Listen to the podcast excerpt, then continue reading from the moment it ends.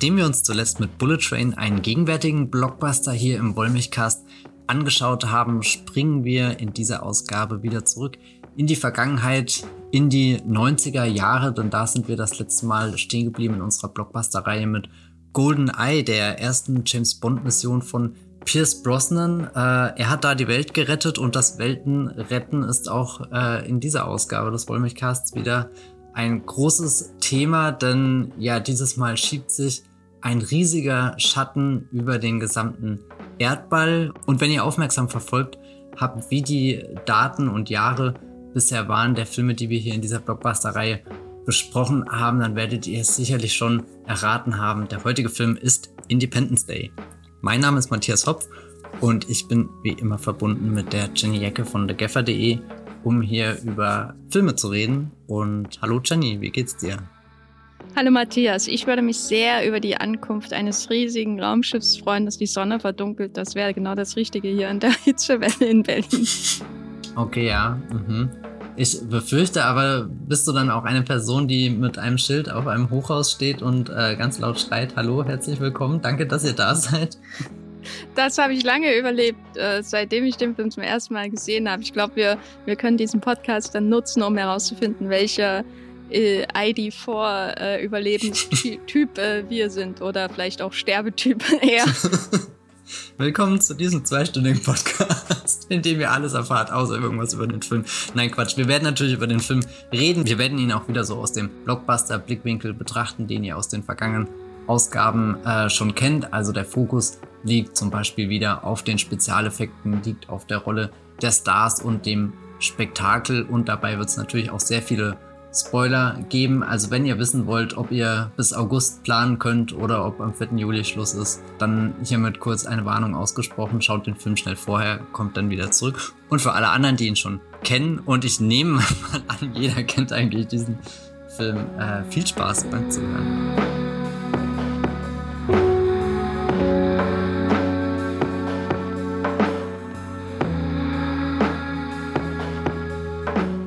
Independence Day kam 1996 ins Kino. Wir rücken also immer weiter, immer näher an die 2000er Jahre ran. Jenny, ich nehme mal an, du hast den noch nicht im Kino gesehen, oder? Doch? Nein, da war okay. ich zehn in diesem Jahr.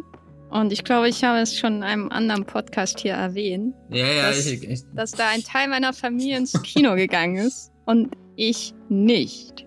Wie, wie sieht äh, deine Beziehung zu Independence Day aus? Ich habe ihn einmal im äh, Fernsehen aufgenommen und dann die Aufnahme davon geschaut. Und das war's. Nur einmal. Es, ja, es ist ziemlich verrückt. Für mich ist Independence Day ein Film, der schon immer existiert hat. Ich kann dir auch mindestens drei Stills sagen, die jedes Mal in der Fernsehzeitung abgedruckt waren, wenn der irgendwie ausgestrahlt wurde. Äh, das ikonische Postermotiv, die Abkürzung ID vor. Also der, der ist irgendwie ganz felsenfest in meinem Kopf verankert, aber nicht wirklich der Film selbst, sondern alles außenrum. Und das finde ich sehr faszinierend. Ich musste dann gestern, als ich ihn zum zweiten Mal dann in meinem Leben geschaut habe, feststellen, dass ich die Fortsetzung davor tatsächlich schon öfter gesehen hatte, nämlich auch zweimal. Und jetzt bin ich zumindest froh, dass da wieder ein, ein Ausgleich zwischen den beiden Independence Day Polen in meinem Leben existiert. Ich finde das interessant, weil wir da wirklich ein konträres Verhältnis zu Independence Day haben. Ich habe äh, neulich, als ich den geschaut habe, mal über die Blockbuster-Reihe, die wir hier machen, die Reihe über die modernen Blockbuster, also Blockbuster so ab den frühen 90ern, äh, die wir einfach mal so betitelt haben, muss man vielleicht noch dazu sagen, ähm, äh, die Filme nachgedacht, die da drinnen sind und kann dann zum Schluss, aha, das ist die Reihe mit Jennys Lieblingsfilm aus den 90ern. Abgesehen vom nächsten Film, den wir besprechen werden, der war garantiert nicht mein Lieblingsfilm aber die danach dann schon wieder. Und äh, weil Independence Day, ähnlich wie Jurassic Park, äh, wirklich sowas, was ich als Kind, also als es dann auf Video war, ähm, rauf und runter geschaut habe. Also ich war da zugegebenermaßen auch ähm, Jeff Goldblum-Fan, das heißt, die 90er waren einfach das beste Jahrzehnt, in anderen mhm. Worten. Und äh, Independence Day und insbesondere Lost World Jurassic Park, da hatte ich so eine Phase, wo ich die jeden Samstag geschaut habe, diese Filme. Ich hätte rausgehen können an die Luft, aber ich habe mich dagegen entschieden und wie ihr hört, hat es mir über die Jahre nicht geschadet. Ich habe jetzt immerhin einen Podcast. Yay. Ich frage mich die ganze Zeit, was bei mir so gelaufen ist, dass irgendwie Jurassic Park in die, in die Schublade gekommen ist mit, die guckst du bis zum Umfallen und Independence Day irgendwie falsch abgebogen ist und dann einfach so nebenbei vorbeigeschossen ist. Und ich auch die letzten Jahre nie ein Bedürfnis hatte, diesen Film zu gucken. wie wie ist es denn mit Armageddon? Äh, den habe ich tatsächlich, das wäre vermutlich eher der, der Film, der vermutlich den, den Spot eingenommen hat, den, den Independence Day so als Blockbuster einnehmen könnte. Aber jetzt auch kein, kein, kein Blockbuster, den ich einmal pro Jahr oder meinetwegen auch alle zwei, drei Jahre schaue, sondern weiß nicht, den habe ich halt so vier, fünf Mal gesehen. Und damit ist der sehr gut gefestigt in meinem Kopf und ich hätte auch nichts dagegen, den vermutlich sofort wieder äh, zu schauen. Aber es ist jetzt auch nicht der Film, glaube ich, den, wenn es keinen bestimmten Anlass gäbe, würde ich den vermutlich auch nicht einlegen, weil dazu gibt's zu viel anderes, was ich, glaube ich, stattdessen lieber gucke. Also Jurassic Park schon eher. Das ist ein Film, da brauche ich gar keinen Grund, den nochmal zu gucken, aber weiß nicht. Weil meine These wäre jetzt gewesen, dass Jurassic Park eher diesen Platz einnimmt, weil er ja immer so einen Sense of Wonder verspricht, bevor Arme abgebissen werden. Und bei Independence Day ist der Sense of Wonder ja quasi durchweg negativ besetzt. Also es geht ja nur um die Zerstörung. Es ist ja nicht so, dass du das Alien-Raumschiff siehst und da, oh, was für ein Wunderwerk der Ingenieurskunst. Ich sitze da schon und hab das, das ist Kino. Oder so, so wie wenn man die Dinos sieht und denkt, oh, Kino ist dazu da, um diese Vision einer 65 Millionen Jahre alten Vorstellung irgendwie zu Fleisch und Blut zu machen oder sowas in der Art. Das ist ja was ganz anderes und positiver besetzt. Und da gibt's ja auch Brachiosauren, ne? Und, und ähm, Triceratops und äh, in, in Independence Day gibt's halt nur so einen so einen schlecht abgewaschener Teller, der sich über die Stadt äh, legt und äh, alles kaputt macht. Nee. Wobei ich sagen muss, ich fand das geil. Ich äh, mag aber auch Katastrophenfilme, äh, was ich glaube vielleicht auch schon mal erwähnt habe in unserem Podcast über The Poseidon Adventure. Mhm. Ja, wir sind ja schon vorbelastet, wenn es um Katastrophenfilme geht hier im Wollmilchcast. Ja, ich habe auch beim, beim Wiedersehen gestern viel an, an den, den Poseidon Adventure Podcast gedacht und dachte mir, Wollmilchcast und Katastrophe, hallo.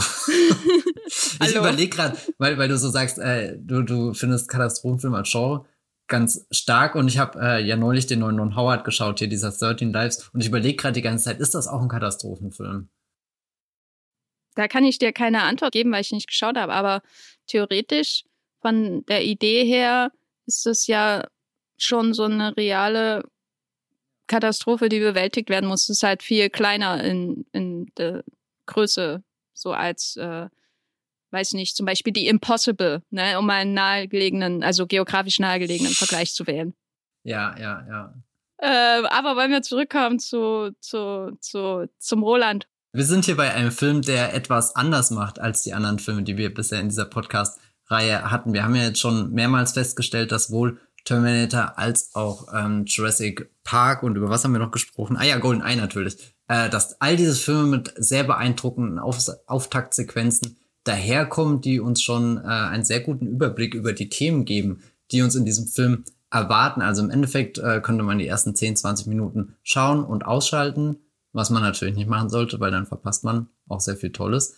Aber man, man hätte auf alle Fälle nach diesem Einstieg schon ein sehr gutes Fundament, um mitreden zu können, falls jemand schon den ganzen Film gesehen hat und eine größere Diskussion anstoßen mag. Da ist man nicht komplett aufgeflogen. Aber Jenny, wie wäre das denn jetzt bei Independence Day? Sagen wir, ich hätte nur zehn Minuten von dem Film gesehen und du den kompletten Film. Glaubst du, dass, glaubst du, wir könnten einen Podcast füllen?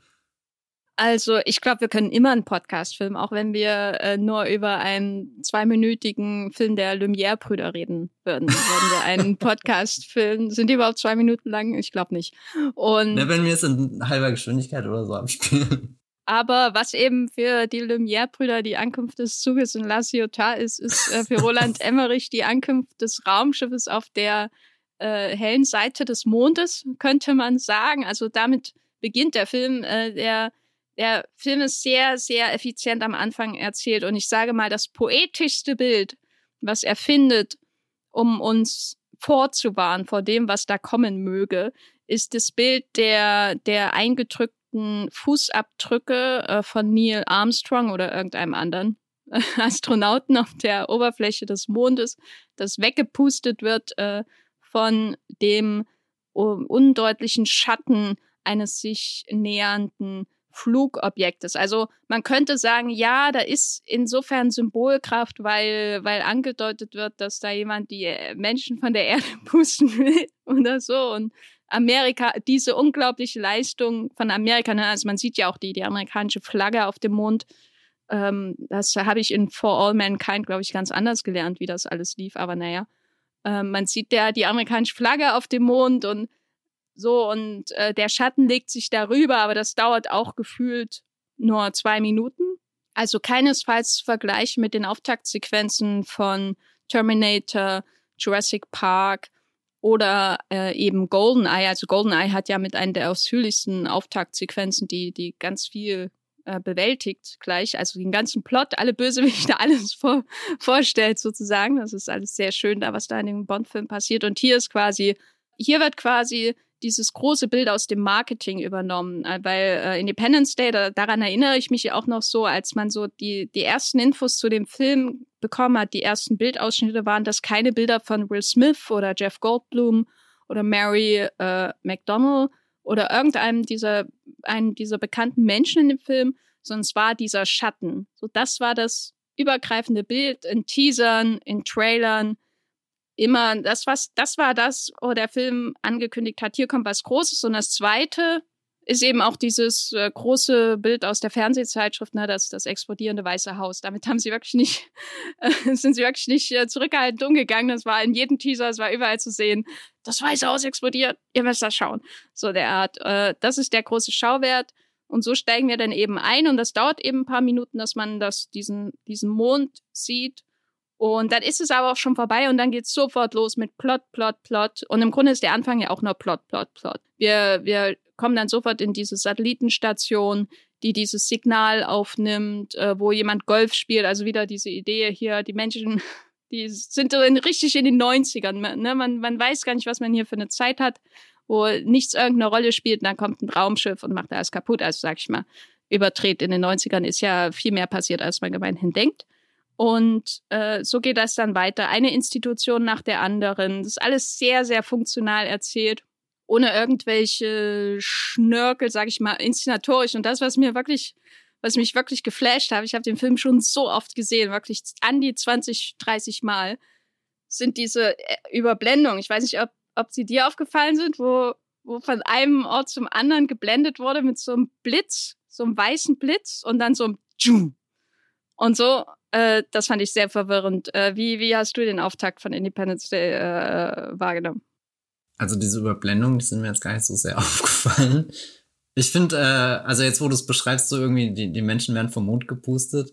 Das ist natürlich schon sehr, sehr, ein sehr tolles Bild, wenn man ja überlegt, dass das ja eigentlich eine der größten Errungenschaften überhaupt sind, dass die Menschen da einen da hochgeschickt haben. Und dann ist es nicht mal das Alien, was irgendwie auf dem Mond landet und die Fahne rauszieht, sondern auch einfach nur so quasi der Schatten, der es schon wegweht, ähm, bringt ein, ein schönes Gespür für äh, die Größenverhältnisse daher. Ich habe auch manchmal das Gefühl, oder beziehungsweise ich bin immer wieder überrascht, wenn ich feststellen muss, dass Independence Day aus mehr als diesen drei Stills irgendwie existiert mit, äh, wie im Moment das Raumschiff fliegt nicht die ganze Zeit aufs Empire State Building zu. Ich, das könnte auch ein 90-minütiger Film sein, in dem nur das passiert und ich wäre vermutlich nicht enttäuscht. Aber was mich jetzt nach, nach all den Jahren, wo ich den wiedergesehen habe und eigentlich dachte, ich habe eben ein Gespür für die Größenverhältnisse von Independence Day, musste ich feststellen, dass ich die überhaupt nicht habe, weil ich bin fast ausgeflippt, als ich realisiert habe, wie riesig das Mutterschiff, sagen wir mal, wirklich ist, was sich da auf die Erde zubewegt und ja eigentlich den ganzen Planeten verschlucken könnte, wenn es denn einen Mund hätte, um ihn aufzumachen und Planeten zu essen. Also so, keine Ahnung so.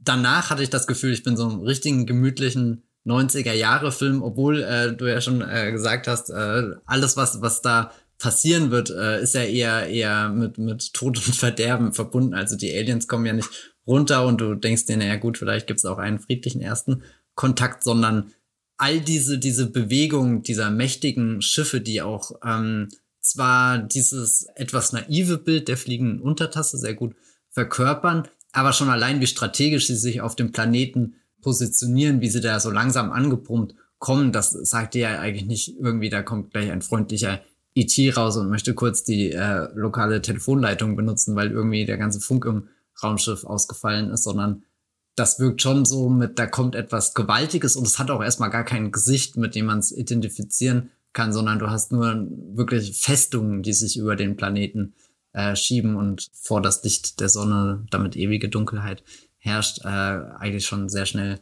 apokalyptisch. Und dieses Hin und Her äh, schwanken zwischen den verschiedenen Orten. Also wie gesagt, ich fand das gemütlich, weil das so, so ein 90er Feeling hatte und, und auch dieses Element mit, naja, im Büro werden so Golfbälle hin und her geschossen und dann später gibt es ja auch noch die Szene, wo dann äh, doch irgendwie die Leute merken, okay, nee, wir müssen jetzt aktiv werden, es passiert gerade was Aufregendes und dann stolpert ja der eine auch irgendwie über die äh, Golfbahn und ist da ganz erbost. Fand ich ein sehr schönes Detail. Also viele so unspektakuläre Dinge, die dir aber ein gutes Gefühl dafür geben, dass da gerade ganz viele Menschen am Wuseln sind und ganz aufgeregt sind und versuchen etwas herauszufinden, irgendwas richtig einzuordnen, was da ungewohnt ist, was ihr Leben richtig durcheinander bringt. Und dann sind vor allem die äh, Sprünge auch nicht so groß. Also wir kommen ja auch ziemlich schnell ins Weiße Haus rein. Und ich glaube, das hat für mich auch wieder zu dieser Gemütlichkeit beigetragen, dass nicht gleich so alles on the edge irgendwie ist. Also nicht so, weiß nicht, in gegenwärtigen Blockbustern, dann fliegen irgendwie groß Helikopter und du hast diese ganzen einschüchternden Einstellung. Und ich weiß nicht, wenn hier Will Pullman das erste Mal auftaucht oder so, dann hast du auch das Gefühl, er könnte dir gleich als Präsident irgendwie eine gute Nachtgeschichte vorlesen. Und trotzdem kommt ja da eigentlich eine Gefahr, die, die überhaupt nichts mit dieser Gemütlichkeit zu tun hat. Aber alles wichtig, denn man bekommt ja ein Gespür, wie viele Bodenstationen es quasi gibt, die in Gefahr sind, wenn sich Aliens drüber schieben. Ja, also die ganze Bevölkerung ist äh, irgendwie durch dieses eine, durch dieses eine Ding da am Himmel quasi gebunden. Das ist ja so ein bisschen die Idee. Das geht ja nicht auf Emmerich zurück. Das haben wir auch in vielen anderen Katastrophenfilmen. Das haben wir auch in Poseidon Adventure oder Airport oder so diese, oder natürlich dem großen Meisterwerk Airplane. Äh, Ausrufezeichen. Das war, gibt's ja diese, diese schöne Szene, wo ich glaube, eine hysterische Frau äh, schreit, also ein Airplane, den großen Katastrophenfilm. Und dann stehen alle Schlange.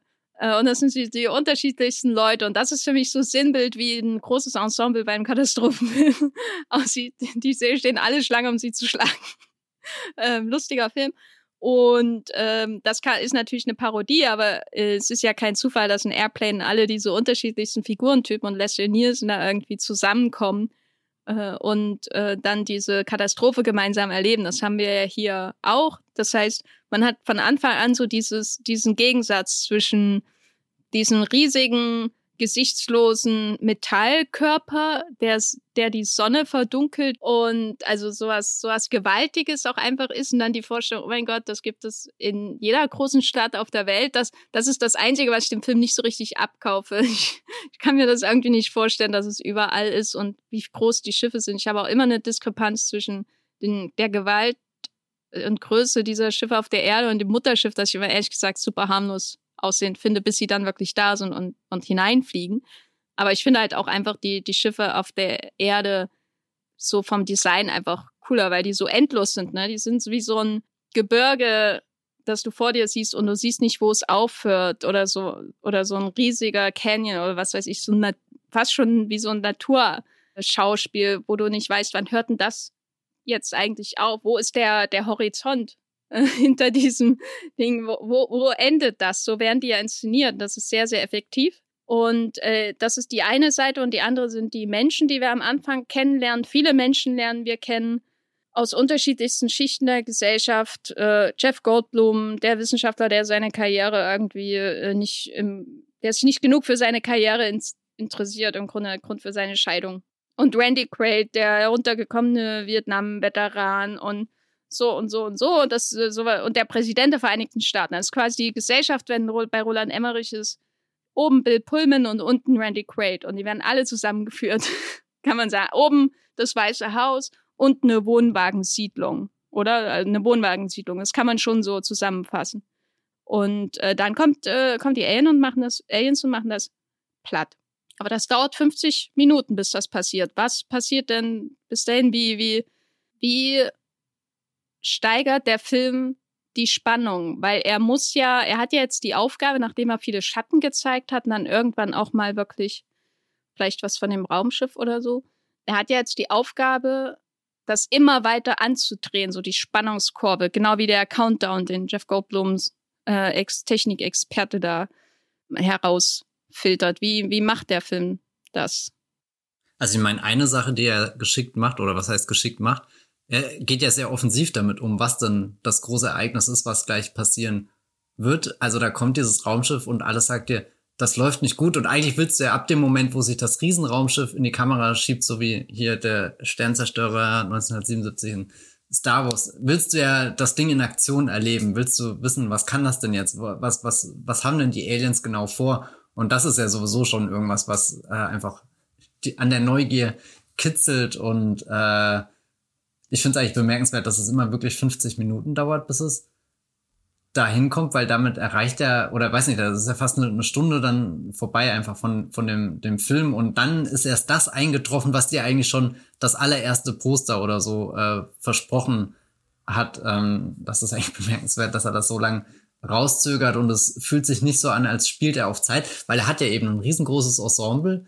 Äh, alle sind da am, am rum, weiß nicht, Doktern mit ihrer äh, ursprünglichen Profession erstmal. Also, oder das ist ja das Interessante, dass jede dieser Figuren hat ja irgendwie äh, einen, einen Job oder irgendwas, was sie gerade macht, mit dem sie beschäftigt ist. Und Emmerich könnte auch, wenn er kein Regisseur wäre, der sich für Blockbuster und Science-Fiction-Kino interessiert, könnte er auch einfach ausgehend von, von den ersten Minuten von Independence Day ganz viele kleine Familiendramen oder sowas reden. Da gibt's dann eben den Präsidenten und äh, Jeff Goldblum und die Beziehung zu seiner Frau und so weiter und eben auch die Beziehung zu dem Präsidenten. All das steckt da drin, also ganz viele menschliche, zwischenmenschliche Konflikte, aber jeder von denen hat dann so einen unwahrscheinlichen Berührungspunkt mit eben der Alien-Ankunft oder wurde sogar schon mal von einem Alien vielleicht entführt und äh, kann diese Geschichte aber niemandem glaubhaft erzählen, verkaufen. Und all diese Leute merken aber, dass jetzt so, so ein Moment gekommen ist, wo, wo sich die Anzeichen verdichten und versuchen dann herauszufinden. Und mit jeder Szene, wo wir ja weiterspringen, wechseln wir nicht nur den Ort, sondern auch der Informationsstand im Film rückt der weiter, wie die, äh, was die Leute jetzt herausgefunden haben über äh, den Schatten, der sich über sie legt. Und das nimmt dann so, hat dann fast so, so, so, so eine natürliche Dynamik, dass dann eins ins andere greift und dann halt, ich glaube, dass das deutliche, deutlichste Sinnbild ist ja irgendwie oder ich, oder ich glaube, die, die, diese Ankunft wird für mich immer am klarsten durch die, die Goldblum-Figur, weil sie ja eigentlich denkt, sie ist da was ganz anderem auf der Spur und sie ist ja schon in so einem Ort, wo ganz viele Nachrichten aufeinandertreffen, wo du eigentlich gut vernetzt bist. Und selbst da herrscht lange Zeit nicht so eine Klarheit. Die Bildschirme flackern zwar, du merkst, dass irgendwas ein bisschen außer, außer, aus der Bahn geraten ist, aber, aber er ist so, so tief drinne,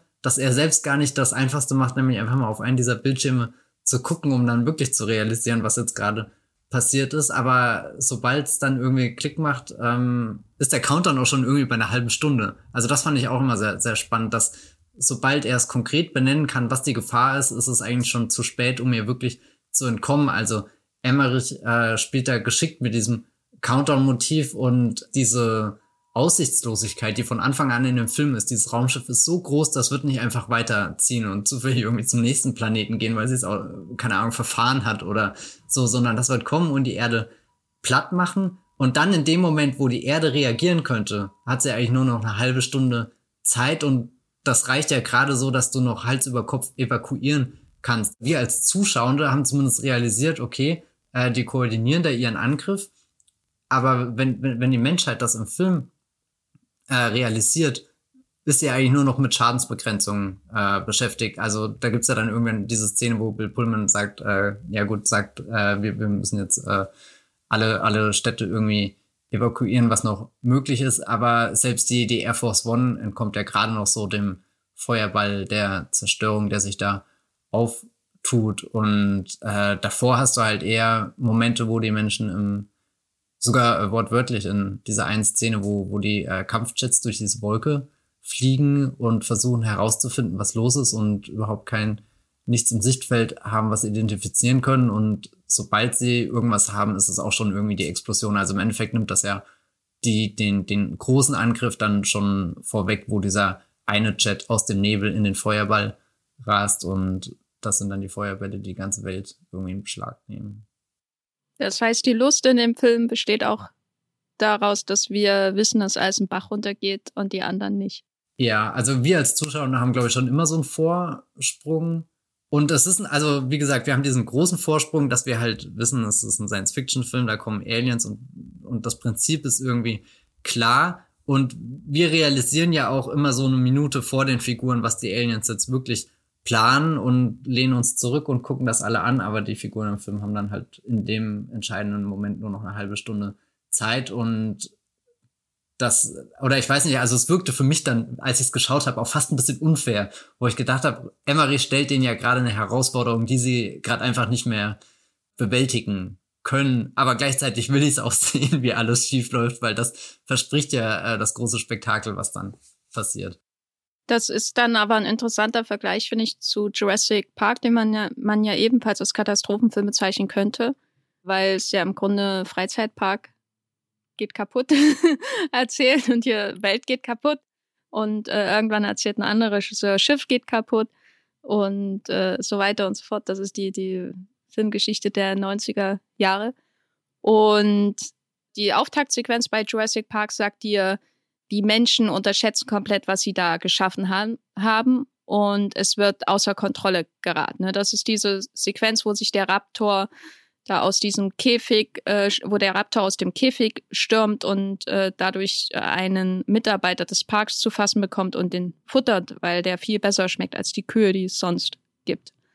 Das heißt, wir wissen auch in Jurassic Park, dass äh, Sense of Wonder ähm, zum Trotz, dass es irgendwie schief gehen wird. Und da ist auch irgendwie so eine Lust dabei, wenn der T-Rex da aus dem verregneten nächtlichen Wald kommt, wie auch immer er da hochkommt, das frage ich mich bis heute, auf die Straße, das habe ich mich damals gefragt, das frage ich mich heute, mir fehlt immer noch eine gute Erklärung dafür, weil das ist ja ein Riesengraben. Da ist, also wenn ich das schaue, ist auch so eine Lust damit, ich, ich weiß, dass diese Menschen von diesem Dino terrorisiert werden müssen, weil die sind viel kleiner und der ist viel größer und der Zaun funktioniert nicht mehr. Ne? Also da, das, das ist ja dann irgendwie auch vergleichbar so ein bisschen, aber ich finde, ich finde schon, dass man bei bei Independence Day als zuschauende Person irgendwie so noch eine mehr eine distanzierte Allmachtsstellung hat. So, also wenn man quasi mit dem Raumschiff über den Mond fliegt und äh, die, die Fußabdrücke von Neil Armstrong äh, wegpustet und dann auf die Erde kommt und dann den harmlosen äh, Nichtskönner Bill Pullman da sieht, der für mich nicht wirkt wie, wie der Präsident, der durchgreift. Das ist ja quasi sein Arc, ne? Dass er, das ist ja auch das, was ihm am Anfang vorgeworfen wird von dem ähm, rechtspopulistischen TV-Moderator oder was in diesem Ausschnitt im Fernsehen, so, dass der, der, äh, der, der ist nicht äh, durchsetzungsfähig genug, dieser verweichlichte junge Präsident, sowas in der Art ist das ja. Das heißt, man, man, schweb, man schwebt irgendwie mit auf dieser Alien-Welle und weiß, alles wird zerstört werden. Und wenn da diese, diese verrückten Alien-Stands mit ihren Schildern auf dem Hochhaus in L.A. stehen und blau, an, blau angeleuchtet werden. Also als ich das als Kind gesehen habe, fand ich das furchtbar gruselig, weil ich wusste, mein Gott, die werden gleich getötet. Aber wenn ich das heute gucke, denke ich, oh mein Gott, die werden bald getötet. Und irgendwie haben sie es auch verdient. Und es macht irgendwie auch, hat irgendwie so was Beruhigendes, ne, aus dieser Position zuzuschauen. Es gibt, ist dann wieder was anderes, wenn ich, wenn ich da in dem Tunnel in LA bin mit der Ehefrau von Revisha A. Fox, mit der Ehefrau von Will Smith im Film. Da bin ich vielleicht ein bisschen geerdet, aber grundsätzlich muss ich sagen, habe ich hier nie so ein, so ein Terrorgefühl, wie ich das zum Beispiel in der Küchenszene in Jurassic Park habe. Und das ist jetzt nicht mal eine inszenatorische Kritik oder so, weil das sind ja zwei völlig verschiedene Filme letztendlich, obwohl es beides eigentlich Katastrophenfilme sind. Aber ich glaube, bei Emmerich ist schon diese Lust an der Allmacht ganz wichtig, um Lust am Film zu haben. Ähm, kannst du es äh, nachvollziehen, warum ich mich freue, wenn Menschen sterben in Independence Day? Gut, dass du noch in Independence Day dazu gesagt hast. ja, kann ich nachvollziehen. Ähm, ich habe sogar gerade überlegt, ob äh, Emmerich für die Auf äh, äh, mehr die Auftaktsequenz von der Weise Hai studiert hat, als die Auftaktsequenz von meinetwegen Close Encounters oder sowas, weil, weil ja, dieses, dieses Verbündetsein mit dem Raumschiff habe ich noch nie so drüber nachgedacht, aber im Endeffekt bin ich den gesamten Film über. Ich fand auch die Einführung von Pullman als Präsident super weird, weil einerseits will er dieser, keine Ahnung, Knuddelpräsident sein, weißt du? Irgendwie der, der Präsident, der nicht unerreichbar ist. Und andererseits hat er ja gleich dieses Telefonat, wo er seiner Frau sagt, weißt du, neben welcher äh, schönen Frau ich gerade im oh, Bett liege? Das, da will ich nicht Tochter. drüber reden. Das ist, nein, da über die Szene will ich nie wieder reden. Ja, aber Nein. also. Matthias, die können wir nicht gestern, erwähnen, die können wir nicht erwähnen. Doch, doch, die, die, die müssen wir erwähnen, weil, weil als ich die gestern gesehen habe, ist es, also wirklich, ich konnte mich an viele Szenen nicht mehr so konkret erinnern, aber da weiß ich, dass ich damals auch da saß und dachte, okay, that's a weird way to introduce your uh, president und also in dem Moment ist er halt auch einfach mehr Trump als, keine Ahnung, irgendein sympathischer Machthabender, ähm, der, der gleich die Welt rettet und sogar noch mit in den Flieger steigt, den du richtig anjubeln kannst, mit dem du mitfieberst, der, der ja sich völlig loslöst irgendwie von diesem, diesem unantastbaren äh, Präsidententum, sondern äh, ja, weiß nicht, einfach ganz, ganz greifbar werden will im Lauf des Films und er wird mit so einem völlig danebenen Satz eingeführt und, und das Schlimmste ist, der Film findet den Satz ja geil, weil das ist ja auch als Enthüllung inszeniert. Also die sind richtig stolz auf diese, diese paar Worte, die sie irgendwie ja, der ist ein guter Vater, Matthias. Verankert. Ja, ja, er ist ein, ein weirder Vater. Er ist der Vater von, von Her aus Arrested Development. Das will ich an dieser Stelle nochmal feststellen. Ne? Oh, okay, das gibt dem Ganzen auch nochmal einen zusätzlichen. Independence Day steckt. May Whitman. Ja, ja, oh Independence Day, äh, Day steckt voller, voller Sterne die verdunkelt werden. ja. Äh, das wäre natürlich gut, wenn die, die äh, Mary McDonald dann noch gesagt hätte, hör? Ähm, wir haben ja jetzt schon ein bisschen darüber gesprochen, was da äh, oder wie, welchen Eindruck diese, diese Alien-Schiffe machen. Das sind, also ich muss sagen, ich finde das Design von den, wie nennt man die dann, den den Landungsschiffen, weil eigentlich landen sie nicht. Aber es ist nicht das Mutterschiff. Aber wie gesagt, ich finde das Design wirklich. Die Invasionsschiffe. Die Invasionsschiffe. Ich finde das Design wirklich grandios. Ich habe es ja schon beschrieben. Ähm, einerseits sind sie sehr minimalistisch. Also man könnte die auch heute als Apple-Maus verkaufen, würde ich sagen. Und äh, sehr minimalistisch, eben einfach irgendwie auch angelehnt natürlich an die Idee der fliegenden Untertassen was sich sowieso durch den Film zieht, so diese, diese B-Elemente, B-Film-Elemente, die ich, äh, die, die, die ich persönlich sehr charmant finde in diesem Film, weil das äh, findet sich ja dann auch wieder bei der ganzen Geschichte in ähm, Area 51 und äh, den Aliens, die dort gelandet sind. Also ich musste schon sehr oft an an die Nostal die, die Alien-Nostalgie aus äh, Indiana Jones und das Königreich eine, des Kristallschädels denken weil man da eben ebenso merkt, dass da jemand aufgewachsen ist mit einer bestimmten Art von Science-Fiction-Film und den Mythen der Science-Fiction äh, äh, und den Verschwörungstheorien natürlich. Äh, und wer liebt Verschwörungstheorien im Kino mehr als Roland Emmerich? Und das fließt hier alles rein und das wird aber alles auch gleichzeitig so geupdatet und natürlich ganz wichtig auch generell auf Blockbuster-Größe aufgeblasen. Also ich meine, Jurassic Park, eben der, der Spielberg hier in der Reihe, der ist ja eben so ein B-Film, ne? Das ist wie, also B-Film im Sinne von Monsterfilm, den man, den man vielleicht zum ersten Date irgendwie in den frühen 60ern geguckt hätte, so.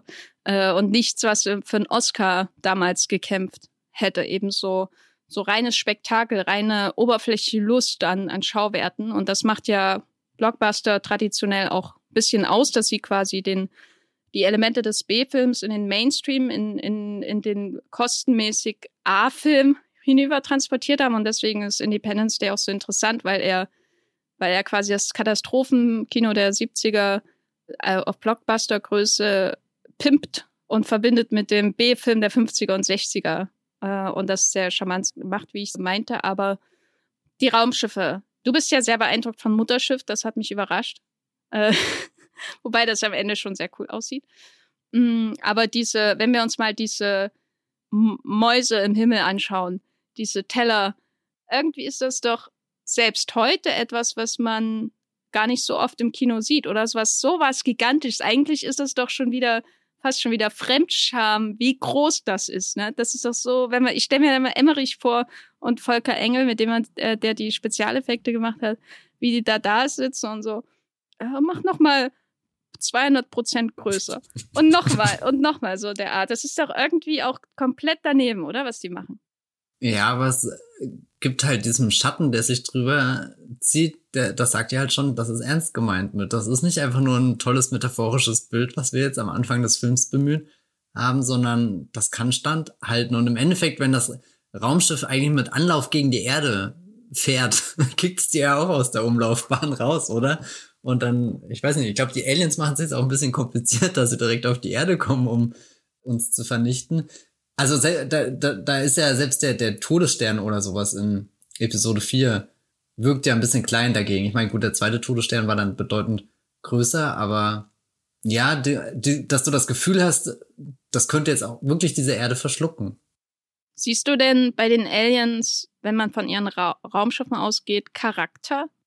Ja, die wirken ja alle, als könnten sie auch irgendwie im Alien-Universum oder so unterwegs sein. Also ist das, das hier Ridley Scott Alien-Universum. Was ich damit meine, ist, das sind jetzt keine Raumschiffe, die irgendwie glänzen, irgendwie formvollendet wirken. Sie haben zwar diese, diese Untertassenform, die ja in sich sehr, sehr bündig ist, aber eigentlich sind das schon eher klotzartige Monster, die, die voller Schmutz vom Weltraum sind, irgendwie bestimmt schon viele Kriegsjahre hinter sich haben, da noch eine Ausbuchtung, da noch eine Platte drüber mit Nieten verschweißt, was weiß ich. Also da, da habe ich schon das Gefühl, da, da bewegt sich so, so ein richtiger Koloss und nicht irgendwie die Enterprise, die gleich in den Hyperraum springt oder irgendwas dergleichen tut, sondern dieses, das Schiff schiebt sich am Anfang rein ins Bild, das, das bleibt eigentlich die ganze Zeit tonal erhalten. Jedes Mal, wenn, wenn Emmerich ehrfurchtsvoll hochguckt zu, zu einem dieser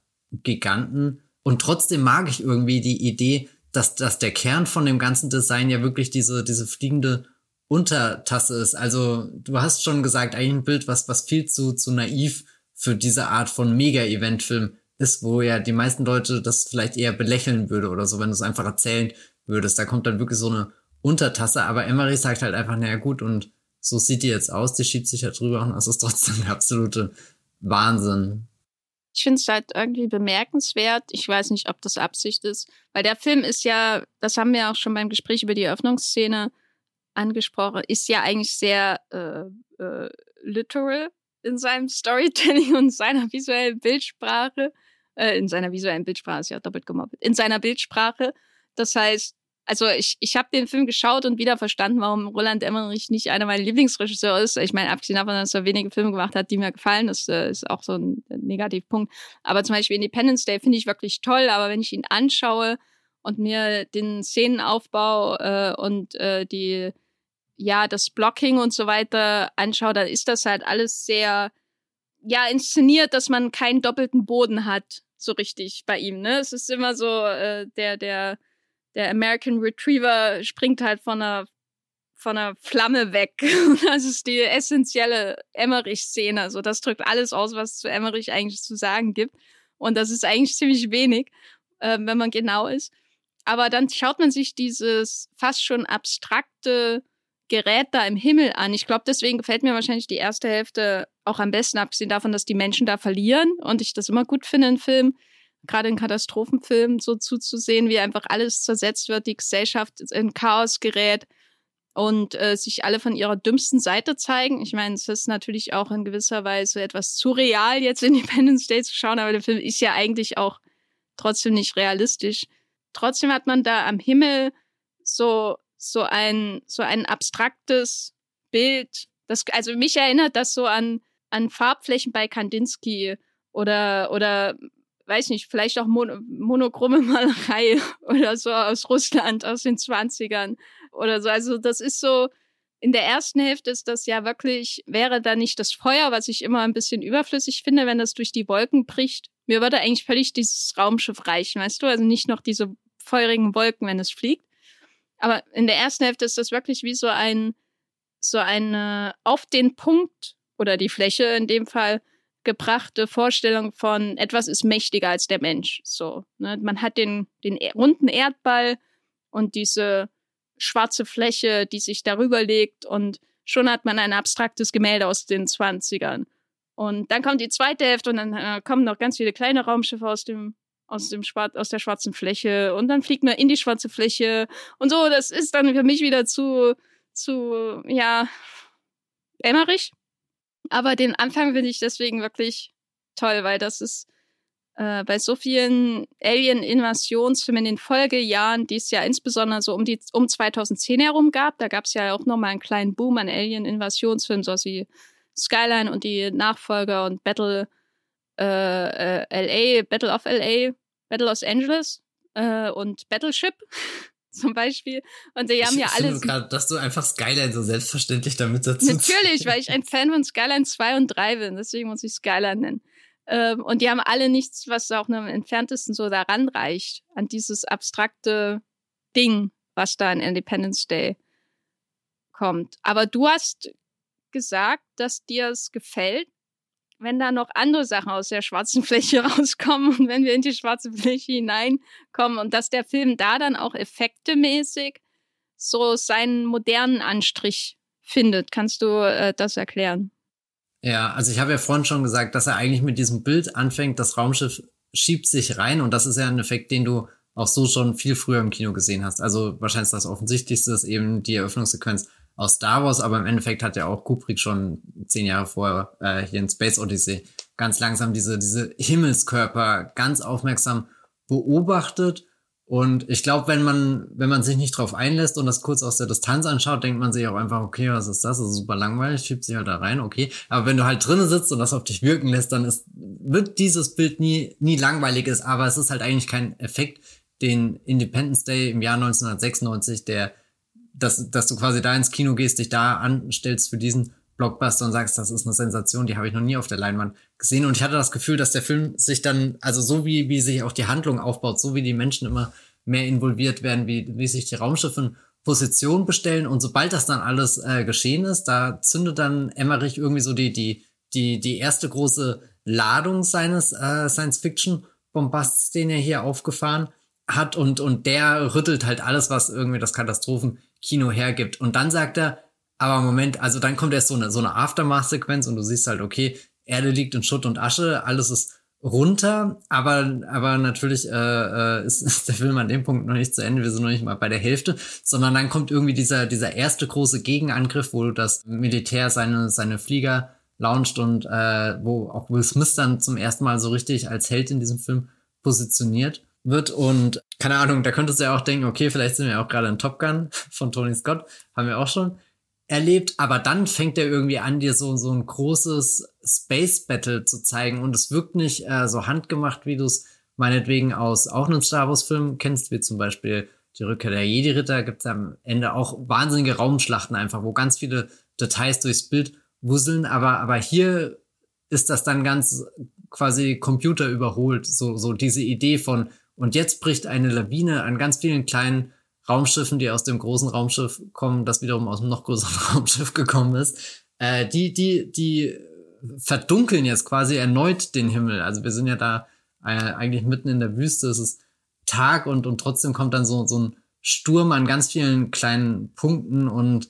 ich weiß ehrlich gesagt gar nicht, es ist, glaube ich, nicht so eine elegante Szene wie, wie die, die Mega-Zerstörung davor. Also ich glaube, da ist Emmerich deutlich mehr in seinem Element, wenn er einfach die, die größten äh, Dinge, die er zur Verfügung hat, irgendwie bewegen oder zerstören kann. Ich glaube, er ist nicht sehr, sehr interessiert daran, was diese ganzen Dogfights angeht oder so. Da ist George Lucas schon der, der bessere Regisseur, ähm, um, um dir ein Gefühl dafür zu geben, wer gerade wen ins äh, Visier genommen hat, was da auf dem Spiel steht, was für Kräfte wirken. Oder jetzt meinetwegen Joseph Kosinski mit seinem Top Gun Maverick. Aber da hatte ich das Gefühl, da sagt äh, Independence Day in dieser Sequenz zum allerersten Mal, ich habe sehr viel Geld gekostet, ich bin mit äh, nicht nur praktischen Effekten umgesetzt, sondern auch mit äh, digitalen Effekten, die sind aus Computern gekommen. Wir haben das Jahr 1996 und wir bewegen uns jetzt direkt auf eine Ära zu, wo das, was ihr gerade fünf Minuten lang gesehen habt, das wird in zehn Jahren ein Film wie Transformers von vorne bis hinten ausmachen. Und äh, das war für mich jetzt schon so ein Sprung in dieser Reihe, ähm, wo wir ja bisher eher so den spärlichen und sehr zielbewussten Einsatz von ähm, digitalen Effekten beobachtet haben. Also gerade gerade Jurassic Park und, und Terminator haben ja wirklich nur so so minimale Spitzen, um um dieses Wunder, das Spektakel, die Sensation nochmal höher zu treiben. Und und Independence Day ist glaube ich so der erste Film jetzt in der Reihe, der sagt, wir können das auch richtig groß in einer langen, ausgiebigen Sequenz machen. Da fliegt so viel auf der Leinwand rum, was ihr noch nie in dieser Form gesehen habt. Ja, das war ein interessanter Moment, auch wenn ich, äh, wie gesagt, diese andere Zerstörung davor schon irgendwie rein aus vom Erleben her bevorzuge, aber was so diesen Quantensprung angeht, wo Independence Day sich mehr dem Blockbuster der 2000er als dem der frühen 90er annähert, war das schon äh, wirklich aufregend anzuschauen. Ja, ich glaube, deswegen finde ich den Teil immer so egal. Irgendwie auch. Also ich finde es schön, also ich finde es schön, dass da dass, dass da grünes Licht rauskommt und so und die Flieger. Oder ich freue mich jedes Mal zum Beispiel, wenn man sieht, wie das Schild die, die, die Raketen abwehrt, weil das Schild, diese, was äh, das Raumschiff aufwirft, dieses grünliche, das ist für mich so typisches 90er Jahre, wir haben Computer, wir können das zeigen, Effekt und, und da freue ich mich drüber, auch weil, weil das irgendwie sowas seltsam Beruhigendes hat. ich weiß nicht, ähm, dieses zu sehen, wie dieses flüssige, die flüssige Energie da auf äh, scheint und das erinnert natürlich auch an, an Star Trek äh. Aber das, was mich bei der zweiten Hälfte so actionmäßig am meisten mitreißt, ist wahrscheinlich der Dogfight, den Will Smith in dem Canyon hat. Also wo Emmerich nicht mehr die Aufgabe hat, 70 verschiedene Flugkörper zu orchestrieren, sondern es einfach nur darum geht, so diese klassische Szene zu zeigen, wie ein Flugobjekt und ein, ein Kampfjet durch eine sehr enge Felsspalte fliegen oder so. Das ist ja das, was man in jedem dieser Filme sieht. Und das finde ich schön. Mehr davon. Ähm, und weil das ist so, da, das finde ich macht, das wird auch effektiv und spannend inszeniert und man hat einen Star, mit dem man mitfühlt und ist vielleicht Frevel, aber äh, mit äh, äh, Randy Quaid äh, und seinen Eskapaden und Bill Pullman und seinen Eskapaden im finalen Kampf äh, mit den Flugzeugen gegen die Raumschiffe, äh, da fühle ich überhaupt nicht mit. Ist mir völlig egal, was da passiert. Ähm, da fühle ich schon eher mit mit dem, was im Mutterschiff äh, oben passiert. Und ähm, ich muss schon sagen, also die Effekte von Independence Day in den ersten 50 Minuten, das war 1996 schon der geilste Scheiß. Wirklich, muss man wirklich sagen, es war nicht normal, so eine, zum Beispiel so eine gute handgemachte Explosion des Weißen Hauses zu sehen. Das ist nicht umsonst das, was sie in jeder Fernsehzeitschrift gezeigt haben, weil das ist ja, das sind ja äh, analoge Effekte, aber das war mit so, solch einem Perfektionsgrad gemacht mit den äh, Miniaturmodellen, die da gebaut wurden. dass es, und äh, wie es sich dann auch ein, äh, einfügt, also dass man diese Explosion hat und dann den Hubschrauber, der davor von der Explosion quasi weggehauen wird und dann die verschiedenen anderen Explosionen, ich muss schon wieder sagen, ich freue mich einfach, wenn Sachen explodieren in diesem Film, ähm, des, des Empire State Buildings und des Kapitols, das von der, vom Flammenmeer eingeholt wird. Also, ach, Kusshand von mir dafür, damals wie heute. Ähm, deswegen muss ich an dieser Se äh, Stelle nochmal ein, einfach äh, äh, sagen, ich stehe dahinter, ich finde das viel geiler als alles, was in der zweiten Hälfte passiert. Ich glaube, in der zweiten Hälfte ist es ebenso beeindruckend, wie die digitalen und die analogen Effekte quasi zusammentreffen. Das ist ja die große Herausforderung, die wir quasi seit Terminator hier in dieser Reihe immer wieder auch beobachten. Wie wird das eigentlich zusammengeführt, um glaubhaft eine in sich geschlossene Filmwelt zu schaffen? Und ich finde, in der zweiten Hälfte von Independence Day passiert das auch ganz wunderbar. Ich meine, die arbeiten da ja auch mit äh, Modellen und dann äh, äh, mit äh, Computereffekten. Es wird alles so sehr, sehr gut verbunden, bis man eigentlich kaum noch die, die Trennlinien bemerkt. Aber äh, in der ersten Hälfte ist das so geil, Matthias. Weißt du, was ich gerade sehr spannend finde? Äh, wie du über diese, also die, diese, diesen Moment der Zerstörung des Weißen Hauses, wie das so, so ein überlebensgroßer Moment für den Film geworden ist. Und irgendwie in meinem Kopf ist äh, oder das, was für mich ein Tick greifbarer ist, ist in Stirb langsam 4. Ähm, da gibt's auch eine Sequenz. Oh mein Gott, raus! Nein, nein. Ich beende den Podcast.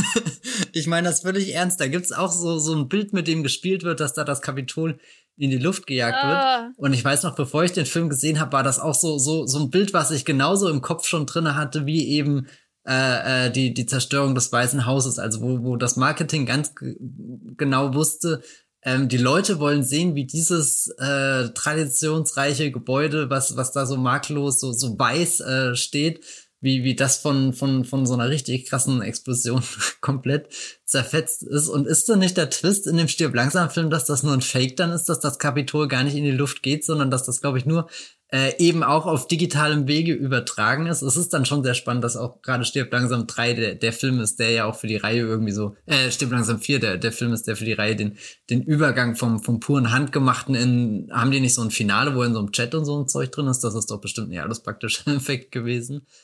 Ähm, aber ich glaube, ich Du fragst mich Sachen zu Stirb langsam 4, die ich einmal gesehen habe, als er im Kino lief. Ja, also ich befürchte, dass Kapitol in Stirb langsam 4 ist das, was für dich. Äh, äh, aber bei Independence Day, da fliegen dir die Holzspäne ja. entgegen, die Abraham Lincoln damals angebracht hat im Weißen Haus.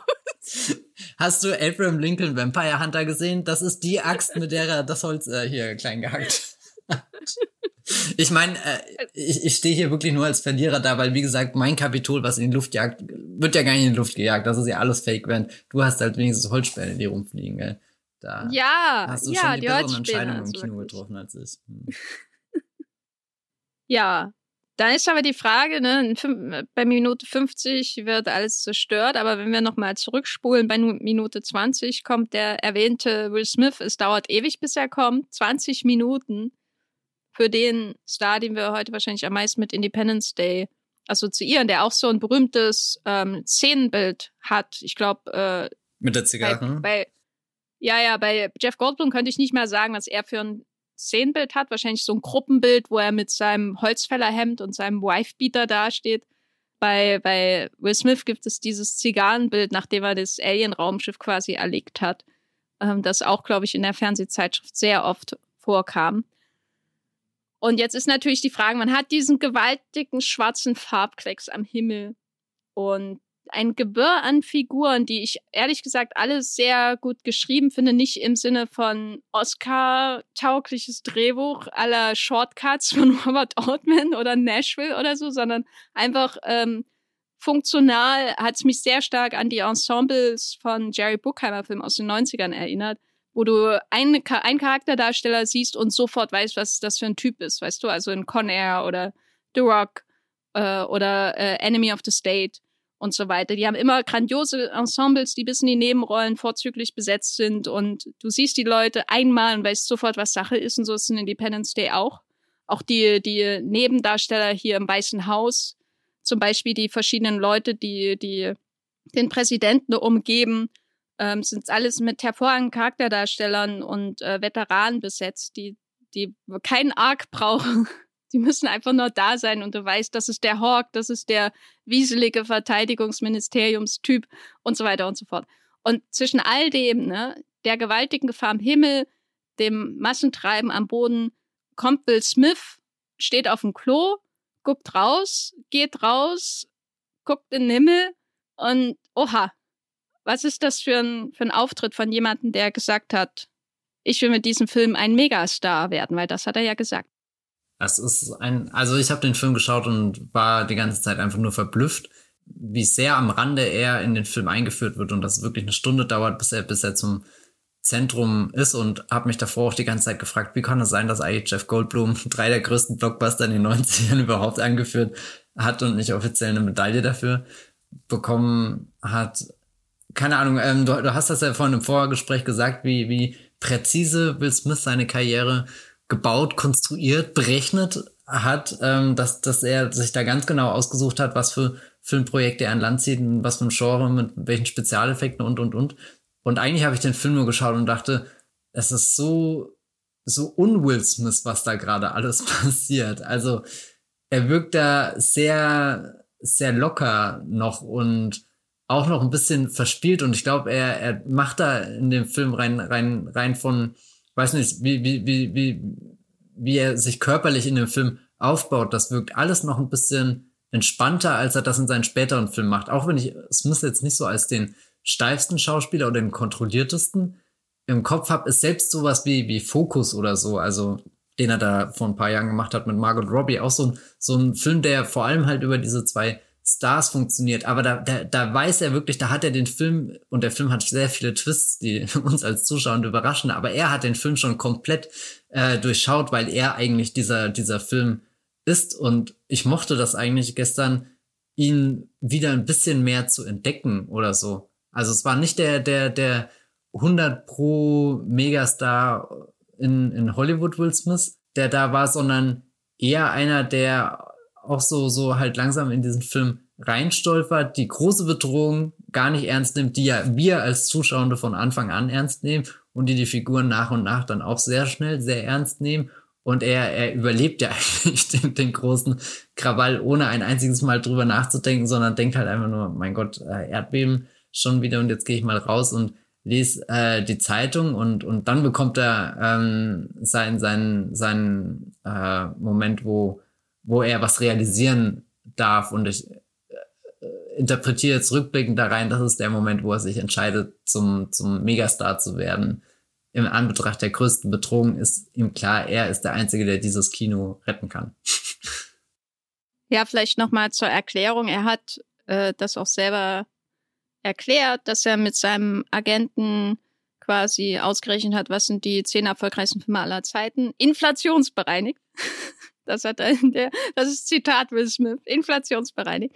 Und dann geschaut hat, was haben die alle quasi gemeinsam, was sind die essentiellen Elemente, um einen großen Blockbuster zu machen, die, wie er ihn machen will. Und das waren halt Special Effects, Creatures and a Love Story. Und Independence Day ist quasi schon die Blaupause oder folgt genau dieser Blaupause, was ich wirklich faszinierend finde, weil die anderen Roland Emmerich Katastrophenfilme eben gerade nicht Star getrieben sind. Die sind also du sagst, ja, Jeff Goldblum war ein drei Mega-Blockbuster, aber er war halt auch nie ein traditioneller Leading Man. Und deswegen war vielleicht äh, der ideale ähm, Typ für, für so ein Emmerich Blockbuster. Ne? Ist vielleicht kein Wunder, dass er ständig in Dinosaurier- und Alien-Katastrophen hineinläuft in den 90er Jahren. Eine sehr turbulente Karriere, ne?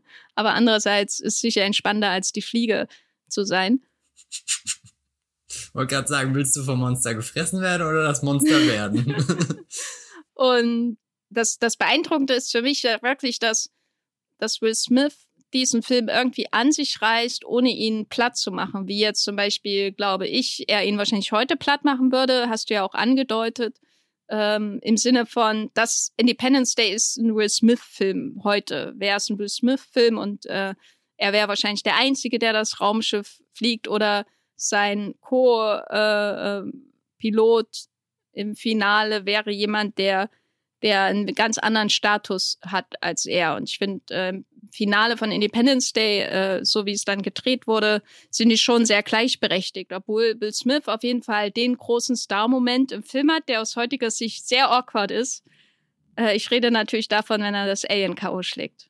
das ist auch. Mehr sage ich dazu nicht. Kommt der Fremde auf die Erde und. nee.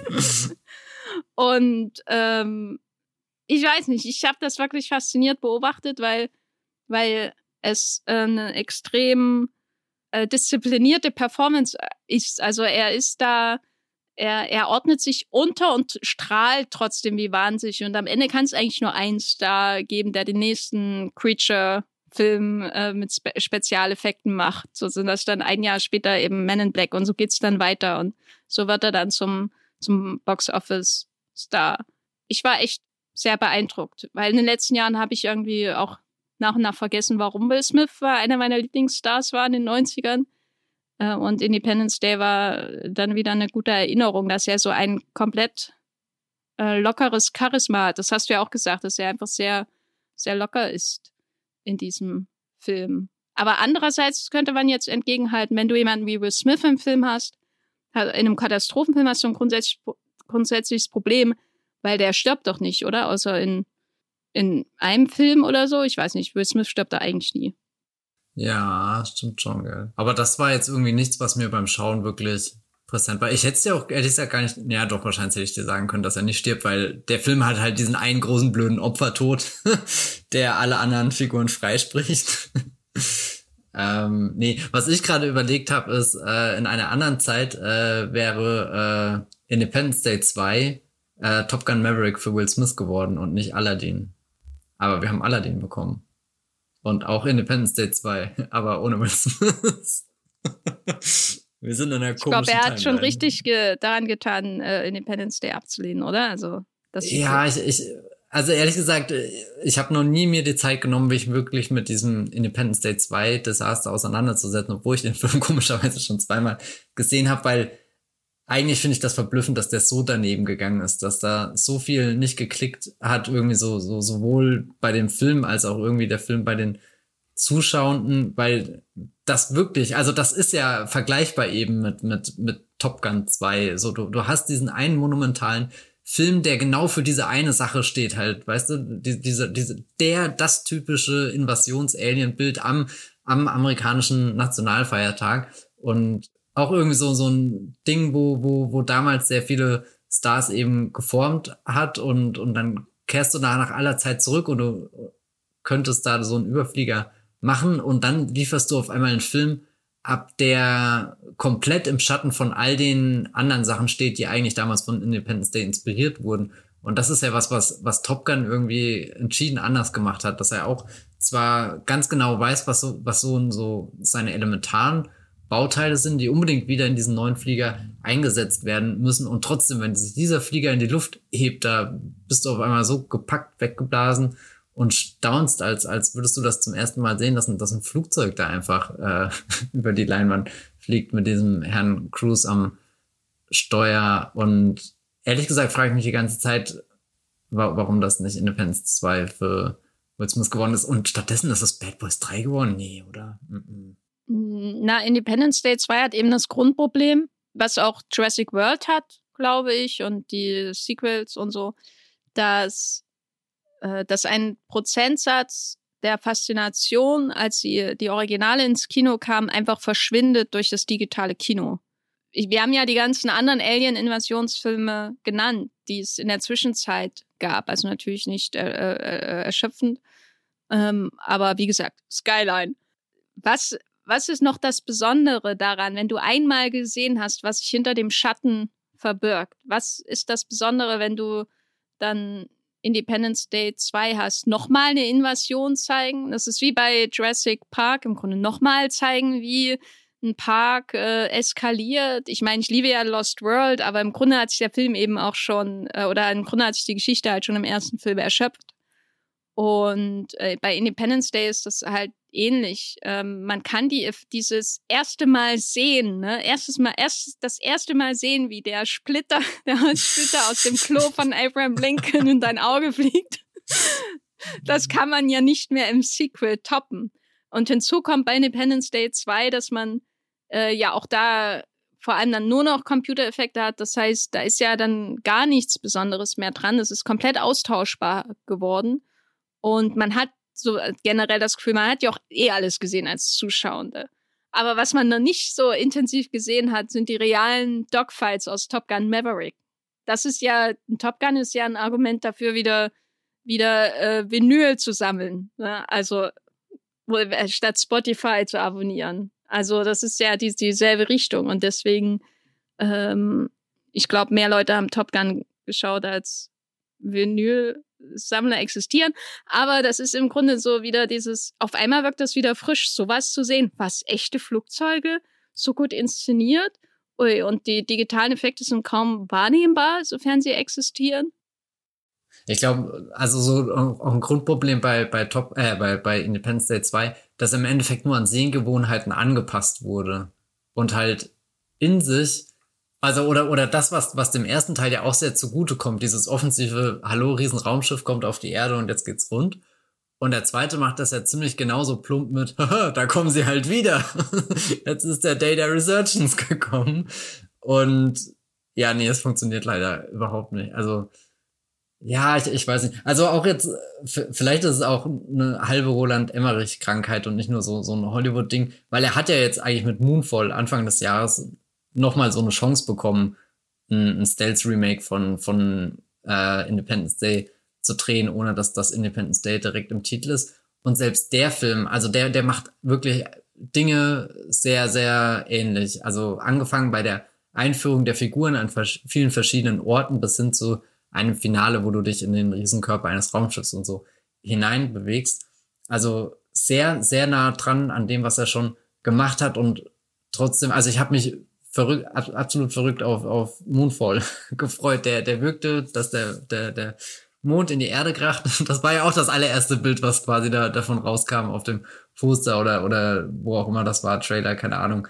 Äh, haben wir auch bei Movieflood ungefähr 100 Mal verwendet, weil das einfach so ein gigantisches Bild ist. Wenn du das siehst, willst du einfach mehr über den, den Film erfahren, willst, willst einfach diese, diesen, diesen Crash bezeugen können. Und der Titel Moonfall äh, gibt dir ja auch jeden Grund dazu zu glauben, dass das dann passiert.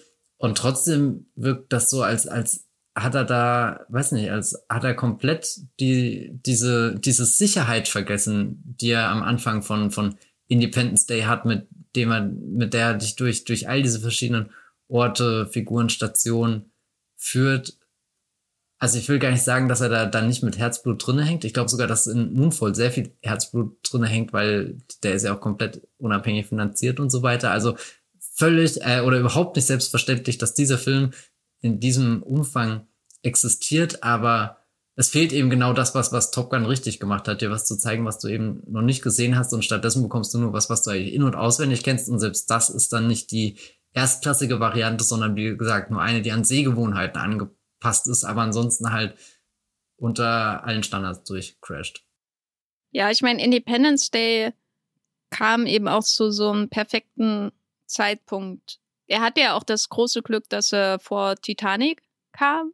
Und ich glaube, Independence Day wäre trotzdem erfolgreich gewesen, aber wenn man sich so die Box-Office-Liste von 1996 anschaut, da ist das schon, also der zweite Film in der Top Ten ist Twister, der halt auch wieder ein Katastrophenfilm ist und so und auch mit viel mit Computereffekten arbeitet und da fliegt eine Kuh und Helen Hunt ist da und Bill Paxton, den ich mir eher noch als Präsident in Independence Day hätte vorstellen können als Bill Pullman. Ähm, aber Independence Day kam eben zu einem Moment, wo, wo da irgendwie auch so ein Vakuum des Wartens auf Titanic da war, glaube ich. Ähm, die, die, die eigentlich gar nicht größere Katastrophe, aber eben der noch mal um ein Vielfaches größere Film, der da ständig angekündigt wurde. Und ja, dann kommt er halt irgendwann vielleicht auch mal.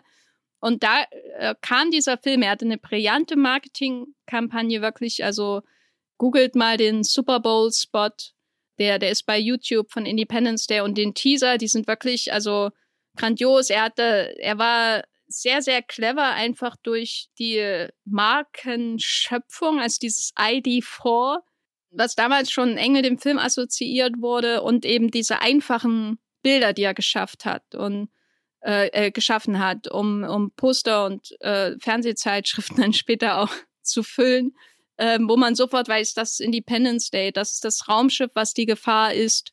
Also jetzt speziell nicht das Mutterschiff, sondern das, was sich halt über, über den Städten dann zeigt. Und äh, das äh, wird versprochen, nämlich, äh, wie gesagt, äh, das Weiße Haus wird zerstört und ein Star ist auch noch da, Will Smith. Also es kommt quasi alles zusammen. Und dann hast du noch diesen diese 90er Jahre Blase, wo du einfach mal einen Film so patriotisch machen konntest, ähm, ihn in Independence Day nennen konntest, dem Präsidenten im Film quasi eine Rede à la Gettysburg oder die vielleicht auch die die positive Wendung der Day of Infamy Rede äh, nach Pearl Harbor zu geben, also wirklich so eine große Rede. Ich meine, heute kann doch niemand mehr unironisch eine große Rede in einem Film halten, oder in einem Blockbuster.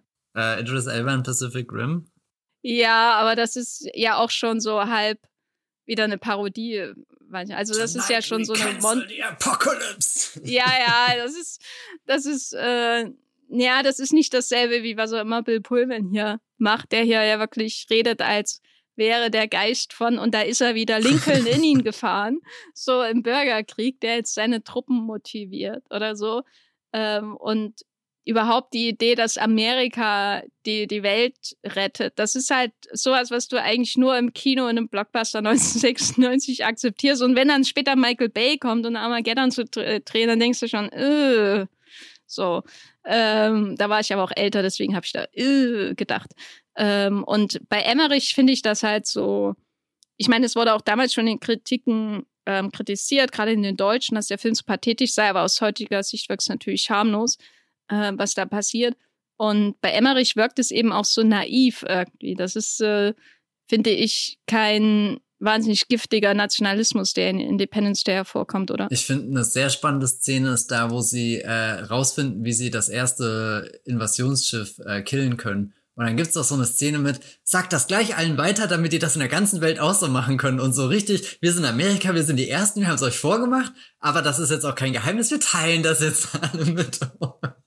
Ich weiß nicht, es ist, es ist eine ganz faszinierende Szene, weil sie irgendwie sehr unangenehm, aber auch sehr freundlich sein will. Also sehr, sehr unangenehm ist, sehr freundlich sein will und ist mir irgendwie wie sehr, sehr, sehr hängen geblieben. Also es steckt wirklich Naivität in diesem Film von vorne bis hinten drin, aber auch nicht, dass ich sagen würde, es ist eine sehr unangenehme Naivität, sondern eine faszinierende Naivität.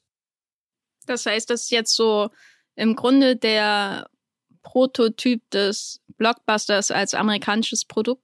Wenn man, wenn man jetzt Kulturkritiker ist mit einem YouTube-Kanal, äh, wo man gern Adorno zitiert, dann gibt es wahrscheinlich kaum einen Film, äh, auf dem man leichter rum oder den man leichter als das Negativbeispiel für einen amerikanischen Blockbuster heranziehen kann als Independence Day.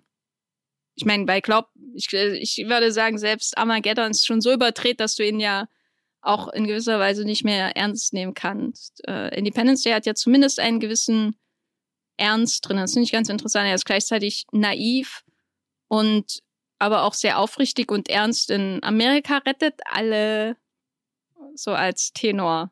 Und ich glaube, ein großer Unterschied ist auch, äh, in Armageddon sind es ja auch sehr schnell so groteske Figuren, die Amerika retten. Also so ist das überhaupt das, also klar, Amerika wird am Ende auch irgendwo gerettet und spielt eine ganz wichtige Rolle und Flagge und alles ist da, Rollfeld, äh, empfangen, aber es sind ja eher so die, die Außenseiter, die da ihre völlig gestörte, verantwortungslose Party auf dem Felsbrocken feiern, der direkt auf die Erde zu äh, fliegt. Also wirklich ein, ein ein unvertretbares äh, Treiben, während äh, in Independence Day wird ja eigentlich sogar dein knuddeliger Präsident mit dem creepy Tochterkommentar wird zum zum richtig coolen Actionhelden auch noch geboren, der der nicht irgendwie herrschsüchtig, machtsüchtig oder irgendwas ist, sondern mit dem du dich ja komplett identifizieren kannst, der also so auf auf eine Augenhöhe runtergeholt wird von, von der Machtposition, die er eigentlich innehat. Also ehrlich gesagt, ich finde, Bill Pullman ist fast die interessanteste Figur im Film gestern für mich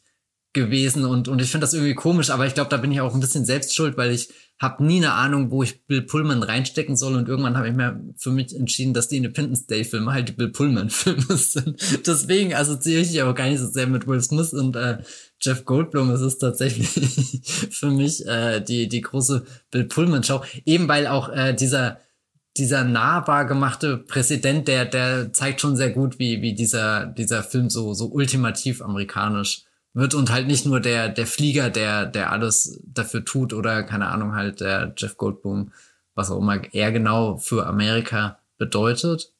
Was ist er denn genau? Das ist Jeff Goldblum, der Nerd. Der, die hätten ihn auch als Chaos-Theoretiker bezeichnen können und er hätte den Job ebenso gut gemacht wenn, wenn wir einen Tropfen auf das Raumschiff äh, dröseln, wo, wo, auf welcher ja. Seite wird der runter laufen? Wenn wir einen Laserstrahl auf das äh, Empire State Building schießen, auf welche Seite?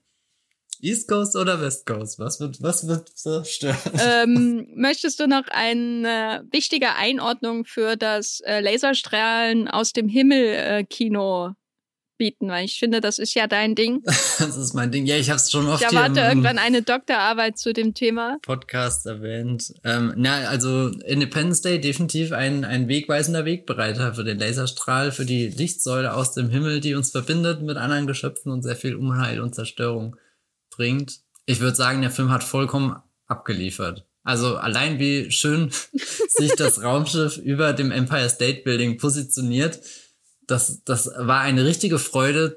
Ähm, einfach wie, wie, also ich glaube, Emmerich saß da wirklich mit so einem Geodreieck da, wie, wie er das in Position bringt. Damit hatte ich ganz großen Spaß. Und darüber haben wir jetzt noch gar nicht geredet. Äh, das möchte ich vielleicht auch noch kurz nachschieben, ähm, dass ich es interessant finde, dass du eigentlich einen Film über Aliens hast, aber die Aliens Emmerich gar nicht so sehr interessieren, dass er wirklich diese riesen Strukturen einfach nur beobachten will, die sich durch Räume bewegen und halt diese, diese Städte hat und, und Raumschiffe, die sich fast schon wie so, so der, der Deckel auf die Brotdose auf dieses New York legen. Es ist ja fast, als wäre das ausgemessen, dass das diese ganze Metropole irgendwie ähm, abdeckt. Und sobald der Film dann zum Alien kommt, hat er irgendwie so einen Alibi-Alien, keine Ahnung, was vielleicht irgendwie nicht den, den Test für Mars Attacks oder so bestanden hat, was zwar auch ein bisschen eklig aussieht und auch so eine Szene hat, wo das Alien ganz wichtig ist und wie das Alien kommuniziert und was das Alien kann und was es eigentlich will, aber das Ende des Films ist ja für mich dann eigentlich der endgültige Beweis, weil, weil der Moment, der, den Emmerich für mich am allertollsten inszeniert hat, ist eigentlich, wenn Goldblum und Smith dann in dieses riesen Mutterschiff hinein fliegen. Und da geht's ja auch wirklich einfach nur um das, das Raumschiff und, und das ist ja von Anfang an das, was, was der Film am meisten äh, liebt. Aber ja, Lichtstrahlen, äh, wichtiger Lichtstrahlenfilm. Licht im Kino generell, also Licht, damit kann man, glaube ich, viel mitmachen, oder? Stell dir vor, äh, der Zug wäre bei den Lumières in der Nacht angekommen. Oh, das wäre damals, glaube ich, sehr katastrophal ja, gewesen. Also ich, ich meine, man muss schon revolutionieren, aber vielleicht auch nicht zu so sehr. Bevor wir jetzt wie die Arbeiter die Fabrik äh, den, den Podcast verlassen, vielleicht noch eine Anmerkung äh, zu den Aliens meinerseits. Und zwar äh, sind, äh, ich finde das Alien-Design eigentlich ähm, sehr schön, weil es für mich so ein weiteres äh, Best-of eines einer spezifischen Sparte des Science-Fiction-Films wieder. Und das nicht nur, weil sie halt so klassisch aussehen irgendwie auch, in gewisser Weise, auch wenn sie natürlich detaillierter sind als zum Beispiel die Aliens bei, bei Spielberg in dem Indiana Jones Film, sondern weil es ja dann wirklich auch noch so eine Szene gibt, wo die, wo, wo die Obduktion oder die Operation äh, dieses äh, lebend gefangenen Aliens da stattfindet, die man auch in Ridley Scotts Prometheus hätte finden können oder so, also die, die auch so nochmal so random Horror einbringt, der der auch natürlich von Alien, von Ridley Scott selbst äh, inspiriert scheint, ein wenig. Äh, und das ist für mich so einfach so ein, ich glaube, daran liegt auch das Unterhaltungspotenzial des Films begraben. Das unterscheidet ihn, glaube ich, von den anderen Filmen, die wir bisher geschaut haben. So ein Best-of von vielen, vielen Dingen, die Roland Emmerich und Dean Devlin, der das Drehbuch mitgeschrieben hat, wahrscheinlich in ihrem Leben geschaut haben.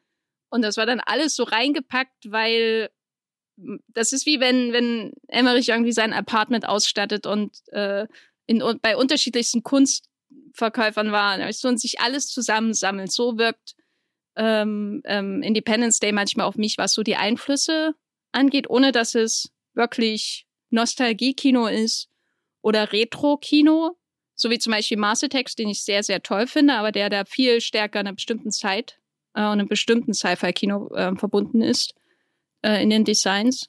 Und das finde ich äh, ist was, was äh, den Film auszeichnet. Also obwohl Emmerich so ein stilloser Hack ist irgendwie auch, äh, ist das ist da so viel. Da ist doch irgendwie Individualität in dem Film, ohne dass es dir ins Gesicht watscht mit, guck mal, daran erinnere ich mich gerade, wie das viele, viele andere Menschen im Kino ja machen, wenn sie ähm, die Macht haben, Filme zu produzieren. Das ist was, was äh, ich auch ähm, erwähnen wollte, positiv. Das ist mein Fazit zu Independence Day. Ja, hast du noch ein Fazit? Auch ich finde eigentlich sehr schön, dass du in diesem Podcast einfach schon zweimal Indiana Jones 4 lobend erwähnt hast. Ja. Den habe ich neulich wieder zur Hälfte bei meinen Eltern. zur Hälfte. Aber das heißt, du hast gar nicht das Alien gesehen am Ende. Nee, da bin ich ins Bett gegangen, weil ich frühstück stand. Tja, das ist das Schicksal. Nein, ähm, auch ja, ich, ähm, also ich mag eigentlich den Independence Day, aber ich habe jetzt gemerkt, als ich ihn wieder geschaut habe, es hat vermutlich insgeheim schon so einen Grund gehabt, warum das kein Film ist, den ich regelmäßig äh, wieder und wieder schaue. Also er hat so ein paar Momente, da funktioniert er ganz großartig, die ersten 40, 50 Minuten natürlich, aber danach kämpfe ich sehr mit, äh, mit dem Film und bin dann erst wieder am Staunen, wenn es zurück ins Mutterschiff geht.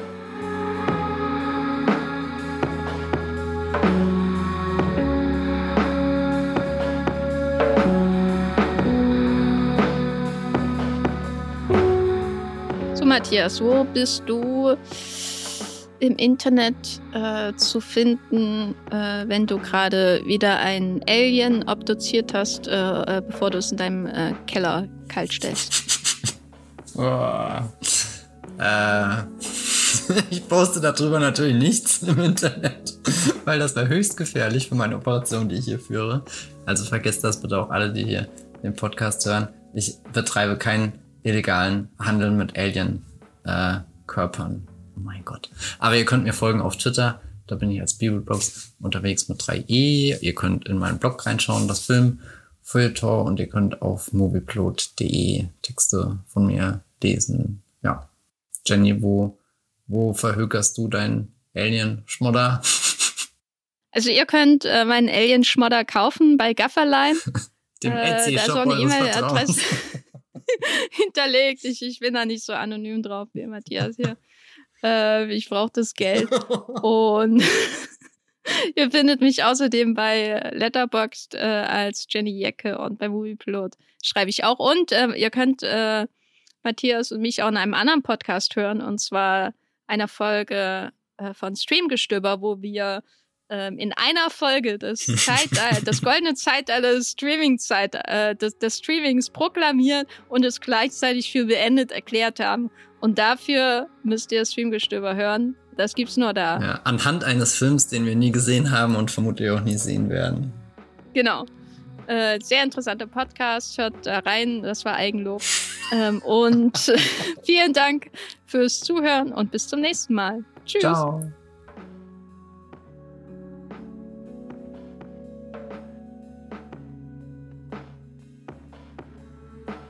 Der Wollmilchcast wird produziert von Jenny Jecke und Matthias Hopf.